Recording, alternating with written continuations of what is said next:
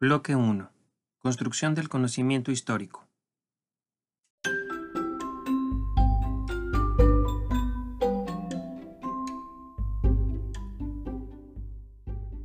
Las fuentes deben ser analizadas para comprender su contenido histórico. Ya estudiamos que muchos objetos que vienen del pasado pueden ser convertidos en fuentes históricas y también ya vimos la importancia de preservar nuestro patrimonio histórico para poder estudiar nuestra historia.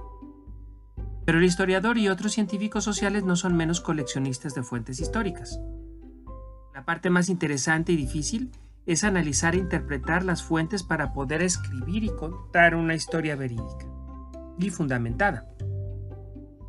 Para analizar las fuentes históricas hay que leerlas con mucha atención, reflexionando en lo que dicen, pero también en lo que ocultan.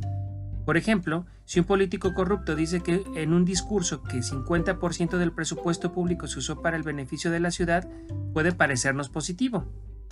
Pero si uno pone atención, puede preguntarse, ¿y la otra mitad del dinero, sobre la que no dice nada el político? ¿Dónde está?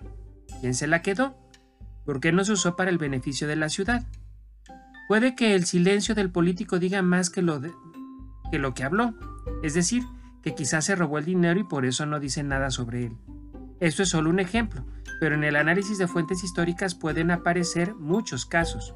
Por eso, siempre tenemos que hacerle una serie de preguntas a la fuente para verificar lo que dice, para qué lo dice, lo que no dice, cuándo lo dijo, entre otras cosas más.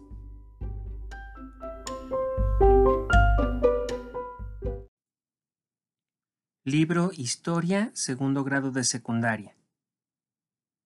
Escrito por Natsin García, Sebastián Pla, Iliana Quintanar, Susana Sosensky. Ediciones Larus.